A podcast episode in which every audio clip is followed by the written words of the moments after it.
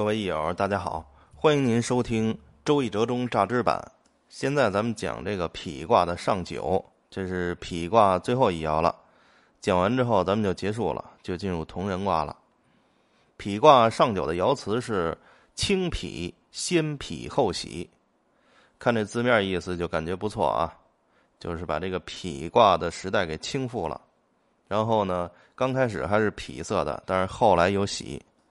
首先，朱熹的解释，本意上面说，上九以阳刚居在否卦的中极，是能够倾覆否卦时代的人，所以占词说先否后喜。这个朱熹解释比较简单。然后是程颐，程传说上九这一爻在否卦的终结，事物的道理是达到极端之后，必然向相反的方向发展。所以通泰达到极端之后，就导致闭塞，就是否卦。否卦的闭塞时代达到极端之后，就会导致通泰。上九这一爻所代表的时代，代表闭塞的否卦，既然已经达到极端了，所以是否到颠覆而将导致变化了。先是闭塞达到了极点，这肯定是不好的呀。否卦就是闭塞呀，到上九这闭到极点了，肯定是不好的。然而这个终结就意味着希望，然后就是闭塞将要终结，这个是可喜的。闭塞终结就是通泰的来临，所以后来是可喜的。前边是先否，后来是喜。然后即说孔颖达，他说处在否卦的极点。否色之道就已经终结了，能够倾覆毁掉否卦之事了，所以说是清否。否道尚未倾覆之时是先否，倾覆之后万事亨通，所以说是后喜。然后是王宗传，他说清否，而不是说否清，否是被动的倾覆。不是脾主动的倾覆，这个是人力的因素居多，人为的把这个脾卦给它清掉、倾覆掉，所以是大家一起去清脾，而不是说脾自己脾清，说这是强调这个人为的因素。他这个王宗传这个是非常有积极意义的，咱们在后边补充的时候会说。然后是胡炳文，他说太卦的上六是以阴柔处在太卦的终结。它阴柔，所以它就不能够长保太卦，因为它没有能力，所以太极而否。否卦的上九是以阳刚处在否卦的终结，所以瞬间就会倾覆，所以是否极泰来。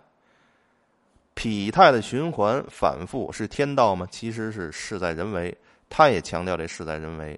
之前评论区里边不是有一朋友吗？他说怎么才能由否入泰呢？这块胡炳文点出了这个。上九是以阳刚处在否卦的终结，你要想倾覆否卦，你就得阳刚有为，要求这个倾覆否卦、实现否极泰来的人是非常有能力的人，才能实现否极泰来。尤其这个否极泰来、太极否来呢，也是事在人为。可是那个事在人为呢，是非常容易的，这个里边也有天道的作用，天道的必然性在里边。这个由泰入否太容易了，可是由否入泰虽然也有天道的规律，但是更强调事在人为，而且这个事在人为非常难，那得多大能力的人能颠覆这个否卦的时代呀？好，然后下一家是何凯，他说先否后喜，就是范仲淹所谓的先天下之忧而忧，后天下之乐而乐。正好就和齐王齐王那个君主居安思危之心相似。好，即说这几家选的都非常有特点啊。这个除了孔颖达那个，因为孔颖达那个《周易正义》啊，它基本上也是一个就是《周易启蒙》的教材，就是一个基本的一个解读。后边王宗传、胡炳文，王宗传强调人力，尤其胡炳文拿痞态对比，更强调人力。阴柔的话。太卦不能长保，阳刚的话，否卦也能倾覆。到这何凯这儿，他就联系到了那个范仲淹的“先天下之忧而忧，后天下之乐而乐”。这几家选的都是非常有特点，都很有价值。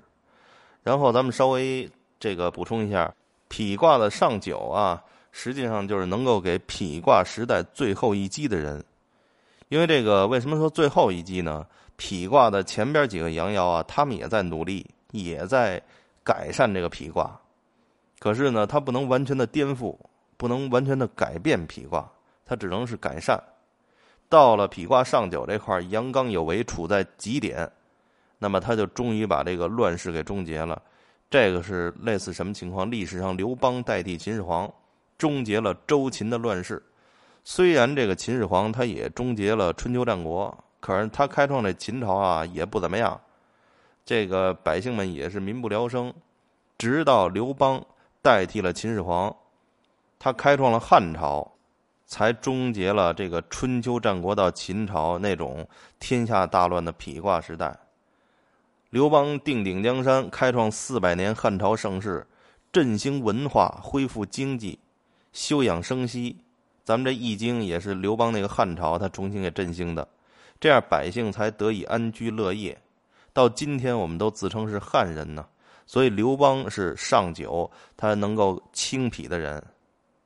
这个《易经》啊，一方面是把社会历史的发展看成是有规律的，是有天道的，按照这个五行的更替，包括西方也讲究什么这个企业生命周期嘛。这个咱们这儿是五行的这个更替，六爻的变化，这是天道。另一方面呢，《易经》讲阴阳啊，那是天道，有天道就有人事。另一方面，十分重视人的作用，这其中就蕴含了人的主观能动性。这是非常积极的思想。历史的变化、事物的发展，如果是一味的遵从天道，太消极了。那天天大家什么都不用干了。这里边人力的作用是不可忽视，人的主观能动性是能起很大的作用。当然了，天道的规律也起很大的作用，是二者互相影响、互相作用、相辅相成，最终呈现我们今天的结果。好，这个是否卦的上九就讲完了。咱们这个最后啊，还有一个总论的否卦，否卦总论，这个是折中上内容。说这个物有泰必有否，杂卦传说呀，说否泰反其类，就是说明两卦的含义啊是互相反对。否卦所代表的是否蔽之理，体现的是事物对立面之间不相应和，也就是上下不交，阴阳不和。卦象是天在上，地在下。所以彖传就说上下不交而天下无邦，就已经明确揭示这个含义了。否卦里边的六个爻呢，它们也可以就是有分类的特点。下边三个爻是阴柔的，是处否，就处在否卦的时代，是描述他们处在否卦时代的状况。初六呢，他能知道时事，能够退守，所以他能获得真吉。他能够就是自保，这个六二呢，他就被包容、被顺承，一时之间就得到一些吉祥，但是呢，为大人所不取。比如说，在否卦时代，他能够就是在否否卦那么混乱的时代，百姓们都民不聊生，哎，他还能荣华富贵，所以呢，他能得一时的吉祥，但是大人不取，君子不为。六三呢，是被包容。可是他做的事儿都不对，最终只能获得羞辱。这个是警戒各位群阴，处在否卦的时代啊，应该守正，不要贸然前进。那个不要发什么国难财，这是告诫在否卦时代处事的方法。有一些事情不要做。然后上边三个阳爻呢，就是说怎么能够改善这个否卦的时代。九四它是奉命。扭转脾道，所以他无咎。甭管他做的功业有多大，人家是这个，这个为了改善脾卦做出贡献了。这九五呢，能够修止脾卦，所以呢，他吉祥。九五的功劳就更大了，而且人家是领导啊，他是真正能够主持这件事情的。到了上九，就是清脾，清复脾卦，所以呢，他有喜。他最大的功劳就是他，就像刘邦。实际上，前边多少人起义军都这个这个做出了无数的努力，最后刘邦捡了一现成的，可以这么说。但无论如何，刘邦的功劳是非常大的。所以，这个否卦上边三个阳爻呢，它主要是加冕各位阳刚有为的君子们，在否卦的时代应该努力践行自己的志向，颠覆掉这个否卦。所以可见啊，否卦时代虽然是万物闭塞不通，但是否极泰来，首先是事物发展的必然规律。不要因为这个否卦就灰心丧气，因为否卦时代终将结束，就看大家努力了。因此，这一卦的核心思想就是教导人们啊。当匹卦之时，要有转匹成泰的决心、毅力和信念。首先，你心存这个希望，然后再去做事儿，并且给人以一种希望，就是匹卦时代终将结束，匹卦的闭塞终将变成泰卦那个通泰。具体如何实现呢？就参考这个上边这个三个阳爻，他们各个的做法，并且呢，要注重天道和人事的双重作用。最终还是要靠人力来倾覆这否卦，坐等否卦倾覆那是不可能的。当然了，天道会有这个气运来助力。刚才说这个下边三个阴爻是处否，上边三个阳爻实际上就是忌否。这两点大家要反复的玩味。阳刚有为的人，那你要有心倾覆否卦，就参考这三个阳爻。如果说我本人没有那个能力，那么我如何在否卦里边能够顺利的度过，就参考下边三个阴爻。好，这个就是否卦，咱们就说完了。下边咱们就讲同人卦，谢谢大家。